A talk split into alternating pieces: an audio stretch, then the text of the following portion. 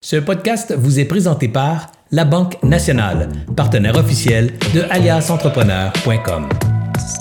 Bonjour tout le monde, ici Anthony de chez Alias Entrepreneur et aujourd'hui c'est une découverte pour entrepreneurs et je vais vous expliquer l'organisation des événements chez Alias. Lors de des deux événements de Noël, il y a plusieurs personnes qui m'ont demandé bien, comment vous faites chez Alias pour organiser les événements, pour arriver à livrer les événements, de où que ça part, de l'idéation jusqu'à la livraison et un petit peu la post-livraison. Alors c'est vraiment ça que je vais vous expliquer aujourd'hui.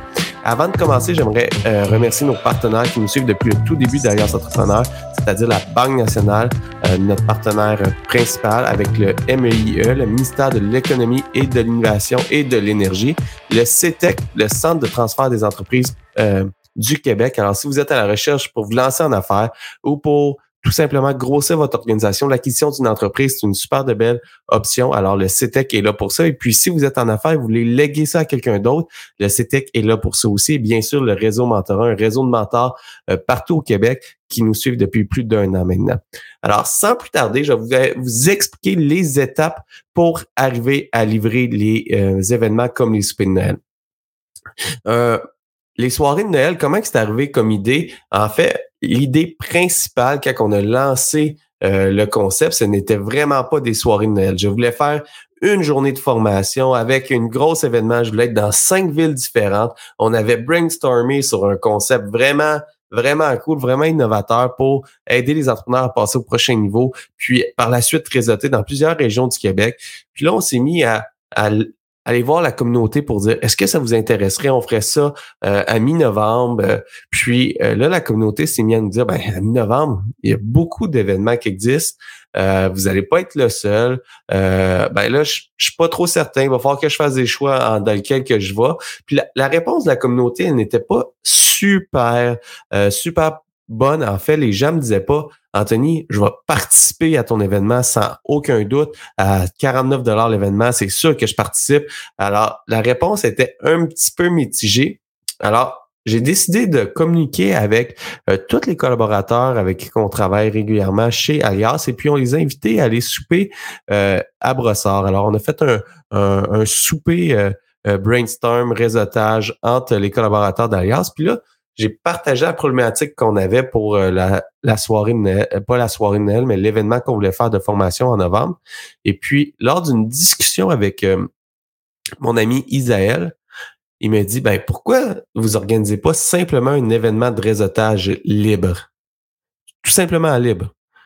Alors, pas de, pas de conférence, pas de, pas d'activité, vraiment juste mettre les entrepreneurs ensemble, pour festoyer euh, la fin d'année, euh, puis on, fait juste jaser. Là, euh, j'ai fait oui, mais est-ce que les gens vont s'inscrire? Il dit ben moi je m'inscrirais. Là, je me mets à parler avec les autres collaborateurs. Il dit ben moi je m'inscrirais aussi. Moi je m'inscrirais aussi. Moi moi moi je m'inscrirais aussi. J'ai pas de j'ai pas de souper de Noël, j'ai pas de soirée de Noël, on n'a pas d'occasion de, juste se rencontrer et festoyer entre entrepreneurs. c'est vraiment là que l'idée est venue. Alors, on est sorti de cette de cette soirée-là qui était euh, un petit peu la fin de l'événement du 7 juillet. On voulait remercier tous les gens qui nous ont qui ont collaboré avec nous, puis euh, en même temps brainstormer sur les prochains événements. Puis je suis sorti de cette idée-là, puis euh, ça, c'est la première étape. Puis une fois qu'on a l'idée, chez Alliance Entrepreneur, on va la valider avec notre communauté. Alors, on a pitché l'idée dans la communauté, on s'est mis à en parler avec nos partenaires. Est-ce que ça vous intéresserait d'embarquer dans, dans un événement, une soirée de Noël pour entrepreneurs? Parce que les entrepreneurs n'ont pas de soirée de Noël. Alors, l'idée, on la trouvait vraiment, vraiment cool. Puis là, on s'est mis à en parler autour de nous. Puis là, la réponse, c'est ben oui, je veux participer à ça. Oui, je veux participer à ça. Oui, je veux amener ma communauté. Alors, quand on parlait avec nos partenaires, ils voulaient embarquer. Puis c'était, c'était pas un ah, j'aimerais ça en, savoir plus. C'était un Ah oui, on, on achète, on, on y va tout de suite. Par la suite, on s'est mis à en parler encore plus, plus largement de la communauté. La réponse, elle était très positive. Alors, à ce moment-là, ça, c'est l'étape numéro un. Il faut trouver l'idée, puis s'assurer que l'idée, c'est pas une idée de Ah, j'hésite et ça me prend plus de détails. C'est une idée de Ah oui, j'achète, je veux participer. Puis à ce moment-là, quand on est sûr que la communauté répond positivement et non nous qu'on pense qu'on a la meilleure idée, là, on y va. Alors chez Alias, c'est vraiment la première, la première étape. Puis là, je tiens à vous dire que je vais vous décrire les étapes qu'on organise événements chez Alias, mais je ne dis pas qu'on a la science infuse. Alors, je vous partage qu'est-ce qu'on fait euh, librement et puis prenez qu'est-ce qui vous intéresse, puis euh, comment que vous allez l'adapter à vous. C'est, c'est votre choix, mais je vous partage vraiment comment qu'on le fait euh, sans prétendre qu'on a la meilleure, la meilleure solution. Là. Alors, la première étape, trouver l'idée. Une fois qu'on a l'idée, on fait le test de l'idée avec les clients types. j'en ai parlé tout à l'heure, on en parle on en parle, on en parle. Quand on est capable de le vendre facilement, qu'on a le bon message, que les gens sont enthousiastes, ben là, c'est là qu'on se met à faire le budget euh, pour l'événement. Alors, le budget, c'est un, un gros morceau. Parce que si on se trompe à ce moment-là, si les, même si l'idée est vraiment le fun, si le budget, désolé, fit pas, on n'est pas capable de livrer l'idée. Alors, quand on tombe dans le budget, euh, chez Alias, on commence par regarder c'est quoi nos coûts fixe pour l'événement. Alors, on regarde, il faut louer des salles. Nous, on faisait un événement à Québec, un événement à Montréal. Alors, quand s'appelait les salles, c'est quoi le coût des salles? Par la suite, euh, dans les coûts fixes, il y a euh, les photographes, euh, les photobooths qu'on a mis, tous les gens qui vont collaborer autour d'Alias, mais ben, on sait que peu importe le nombre de personnes qu'il va y avoir dans la pièce, on a un coût de base à couvrir pour, pour ces événements-là. Par la suite, il y a tous euh, les coûts variables, les bouchées qu'on offre. Ça varie par nombre de participants. Les consommations qu'on offre durant la soirée, ça varie selon le, nombre de participants. les cocardes. Les cocardes varient selon le nombre de participants. Alors, il y a tous les coûts variables qui sont reliés à, l'événement. Alors, peu importe qu'est-ce que vous organisez, il faut regarder les coûts fixes, les coûts variables chez Alias, coûts fixes, coûts variables. Puis là, le dernier, c'est ça que quand j'ai commencé, j'oubliais tout le temps, il faut prévoir une marge d'erreur. Pour des événements comme ceux qu'on a organisés pour les soirées de Noël, on prévoit une marge d'erreur de environ 15% euh, On a toujours des surprises sur, euh, sur les coûts. Alors, autant sur les consommations, sur les bouchées, sur le stationnement, sur euh, la location des chambres d'hôtel, il y a toujours des, des frais qu'on a oubliés. Alors, nous, moi, j'aime prévoir un 15% chez Alias Entrepreneur. Alors, dépendamment de votre confiance, et c'est important d'adapter la marge d'erreur puis de pas négliger euh, le, nombre de choses qu'on oublie parce qu'à toutes les fois, euh, j'oublie des choses, par exemple, euh, comme la, publicité payante. on prévoit un budget. Si l'événement lève pas assez vite, ben, ça prend un petit peu plus de, budget. se déplacer pour aller faire des photos avant événement, je l'avais oublié, il y avait des frais reliés à ça. Alors 15% là, c'est vraiment ça que, que je prévois chez Alias. Une fois qu'on est allé avec le budget, que le budget reflète notre événement, puis qu'on est capable de dire, OK, là, le prix des billets va être de 49 dollars parce qu'on a la location de salle, on a les bouchées et on a, euh, ça couvre tous les frais. Chez Alias, on fait les événements euh, break-even. Enfin, on fait pas de profit avec les événements. Euh, on, on, calcule combien que ça nous coûte et on met le prix du billet, puis on, on estime le nombre de personnes qui vont venir. Alors, nous, on estimait 100 personnes à Québec, 200 personnes à Montréal pour un total de 300 personnes. Euh, on a mis le, prix du billet à 49 dollars parce que ça nous coûtait environ 15 000 dollars organiser l'événement au complet. Alors, ça, ça faisait l'événement break-even. Alors, c'est vraiment de comme ça qu'on le calcule. On a fixé le prix du billet. On tourne voir la communauté. Est-ce qu'à 49 dollars avec ce concept-là, ça marche encore? Là, on a le go. On réserve les salles. Et puis là, c'est là qu'on tombe à l'étape de commercialisation.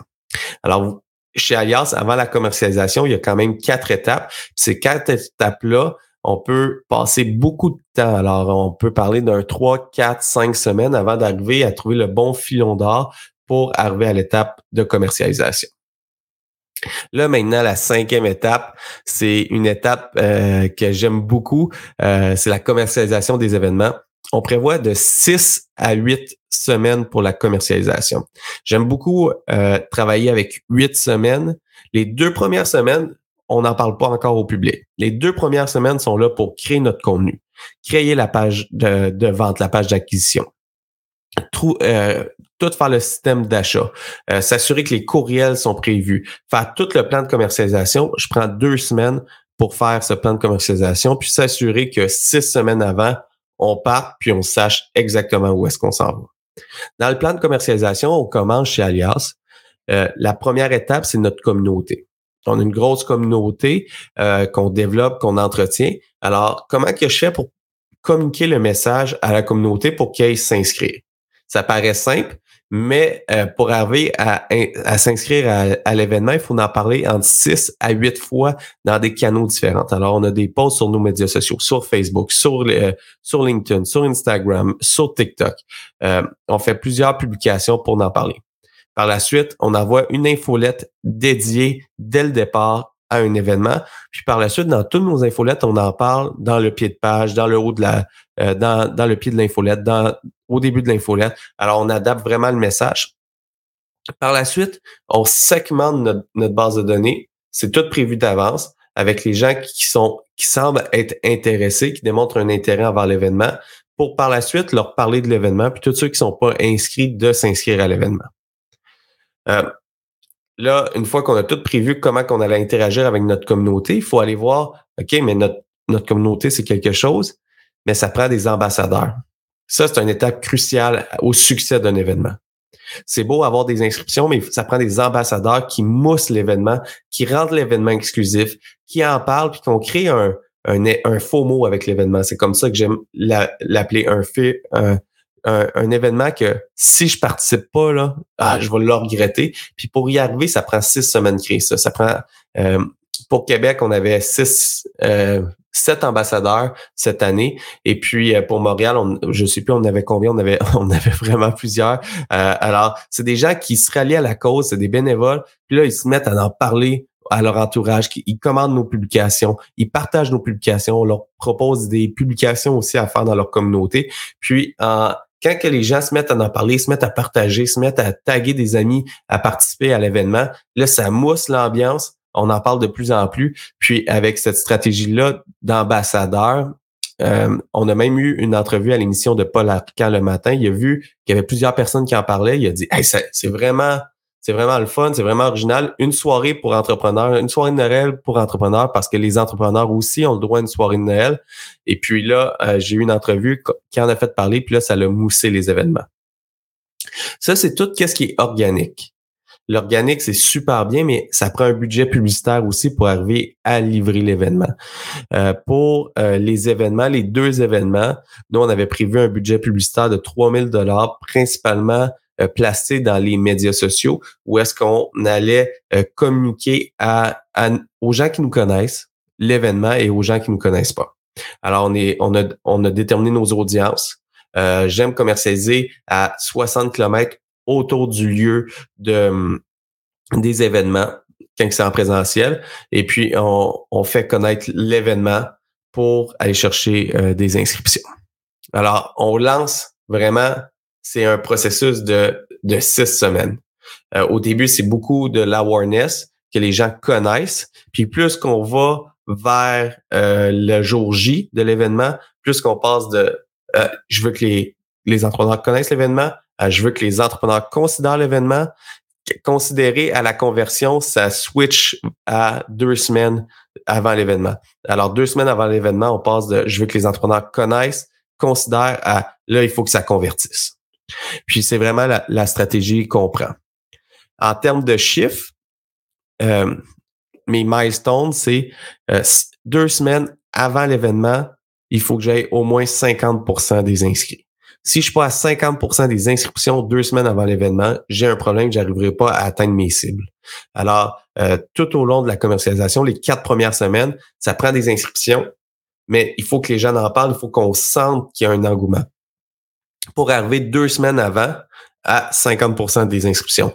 Les, la journée qu'on lance, j'aime ça avoir environ 20% des inscriptions dans les premiers 48 heures. Et dans les derniers 48 heures, on a un autre 20 alors ça, ça fait 60 40% euh, de nos inscriptions. Puis le reste des 60% des inscriptions, il est séparé euh, dans tout euh, le processus.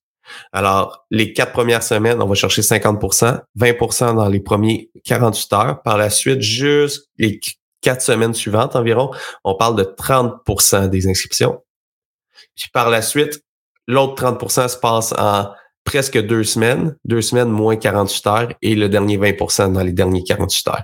Puis ça, c'est vraiment stressant parce que tu vois les inscriptions, là, tu as, le chiffre final que tu dois attendre, puis là, les inscriptions, ça, ça commence. Tu as un boom au début. Par la suite, oh, ça ralentit, ça ralentit, ça ralentit. Il faut en parler, il faut en parler, il faut en parler. Puis là, tu as, un premier boom, un deuxième boom, un troisième boom.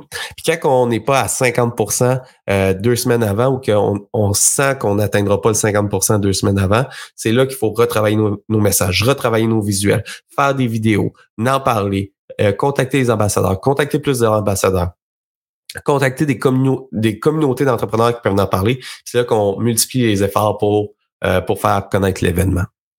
Une fois qu'on a atteint euh, ce milestone-là, toutes les inscriptions, c'est là que euh, il faut commencer à penser à livrer l'événement. Parce que les inscriptions, c'est quelque chose. Là, au début, on a fait le plan, on a réservé les salles, mais il faut arriver à livrer tout ce qui est dans l'événement. Puis ça, ça prend quatre semaines d'organisation.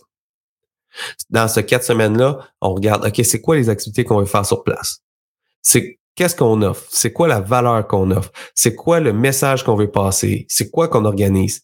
Pour les soirées de Noël, moi, je trouvais ça vraiment stressant parce que le message, c'est on veut avoir rien d'organisé. On veut arriver, puis vous organiser un événement de réseautage libre. Mais organiser quelque chose de libre, j'ai trouvé ça beaucoup plus difficile qu'organiser quelque chose d'organisé. Parce que quelque chose d'organisé, on arrive d'avance. À telle heure, on a un pacing. À telle heure, c'est le mot de bienvenue. À telle heure, c'est la conférence de Serge. À telle heure, c'est euh, le panneau de discussion. À telle heure, c'est l'activité A. À telle heure, c'est l'activité B. Mais quand c'est libre, il n'y a rien d'organisé. Alors, il faut faire confiance que la soirée va lever. Puis ça, je trouvais ça très difficile. Alors, à Québec, le premier événement, on avait prévu un discours d'environ 15-20 minutes de, Serge et moi euh, qui allait expliquer comment on a développé l'événement. Puis, euh, par la suite, on allait laisser le réseautage. On allait une heure suivant refaire un petit mot pour s'assurer que tout va bien. Puis par la suite, laisser finir l'organisation, la soirée. Et puis, euh, l'étape suivante, c'est de sonder. Alors, après l'événement de, de Québec, on a envoyé le sondage, on est allé analyser les réponses. Et puis, dans les commentaires euh, constructifs sur la, sur la soirée, c'est vous avez pris trop de temps pour parler. Et puis là, on, est parlé avec Serge. On a parlé 20 minutes en tout dans la soirée, mais c'était quand même trop de temps sur la soirée complète de trois heures. Alors, on, la dernière étape, une fois qu'on livre, qu'on prévoit livrer l'événement le jour J, il faut sonder et corriger. Alors, on a corrigé pour Québec le mot d'ordre qu'on avait à l'interne, c'est qu'il ne fallait pas parler plus que cinq minutes. On avait cinq minutes pour passer notre message. Puis ça, encore une fois, c'était stressant. J'avais cinq minutes pour passer tous les messages, faire le bienvenu, essayer de faire mousser la soirée, puis, euh, puis euh, par la suite laisser euh, participer les gens. Puis à ce moment-là, c'était wow, on a réussi à livrer l'événement, la soirée à le lever, puis on a fait confiance à la communauté, puis ça l'a fait vraiment deux belles soirées. Puis après la soirée de Montréal, on a encore sondé les gens. Puis là, les commentaires constructifs étaient différents, mais on a réussi la correction où est-ce que euh, ça prenait plus de place assise. De Québec, il manquait de place assise, alors on a mis plus. On a eu des bons commentaires à ce, niveau-là. Puis, on a parlé moins. Les gens euh, ont parlé, on a adoré le réseautage, c'était libre, on a fait des belles connexions. Puis, on a vraiment réussi à livrer euh, l'événement. Et puis, la journée de livraison, il faut penser aussi la huitième étape. La neuvième, c'est sondé, mais la huitième étape, c'est livrer euh, l'événement. Le jour J, ça prend des bénévoles, ça prend des gens à l'accueil, ça prend les flags, les partenaires affichés. Euh, il faut avoir tout, euh, il faut prévoir comment que ça se passe au bar pour les consommations. Il faut prévoir les bouchées commencent à telle heure, ils finissent à telle heure. Alors, il y a une organisation à faire sur place. Puis, euh, si vous commercialisez d'autres choses, en ligne, c'est différent. Il faut prévoir la plateforme. Il faut s'assurer que les connexions se passent bien. Il faut s'assurer que toutes les salles Zoom soient disponibles ou les salles euh, de rencontre de réseautage. Il faut s'assurer que tout soit disponible. Alors, il y a toute une organisation à faire pour livrer l'événement, mais c'est seulement une des étapes pour arriver à faire le succès.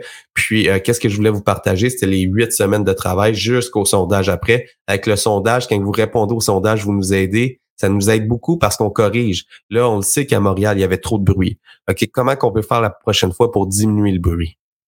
Euh, on avait aussi comme commentaire, il manquait encore de place assise. Il a manqué un petit peu de boucher pendant la soirée. Alors, c'est toutes des choses que, ah, il a manqué A, B, C, D. La prochaine fois, on va corriger pour encore offrir une meilleure expérience. Puis euh, l'année prochaine, on va organiser plusieurs autres événements de réseautage, mais je voulais vraiment vous partager comment que ça se passe un événement chez Alliance Entrepreneur. J'aimerais rajouter quelque chose au point 3 quand que j'ai parlé de budget. C'est super important. Nous, on fait l'événement break-even. Mais si vous voulez dégager une, marge de profit, c'est important de penser à c'est quoi votre marge de profit que vous voulez dégager, puis de la calculer après la marge d'erreur. Puis, le jour J de l'événement, un autre point que je vous ai pas mentionné, quand on livre l'événement, nous, notre objectif pour Québec, c'était 100 personnes, puis pour Montréal, c'était 200 personnes. Nous, on calcule pour les événements payants toujours un 15% des gens qui achètent un billet, et qui ne viennent pas à l'événement. Alors, je répète, on calcule 15% de gens qui achètent un billet et qui ne viennent pas à l'événement. Alors, si je veux avoir 200 personnes présentes, comme qu'on a eu à Montréal, on avait, on a eu finalement 208 personnes présentes. Ça me prenait au moins 230 inscriptions pour avoir 200 personnes présentes. À, Montréal, à Québec, on visait 100 personnes présentes. Alors, ça me prenait au moins 115 inscriptions pour avoir 100 euh, personnes présentes. Alors, on calcule une marge d'erreur d'environ euh, un des no-shows qu'on appelle de 15% quand c'est payant pour un billet à 49 Et puis, quand l'événement est gratuit, en présentiel, pour des événements de entre 100 et 200, je dirais 300 personnes, on calcule 40% de nos shows.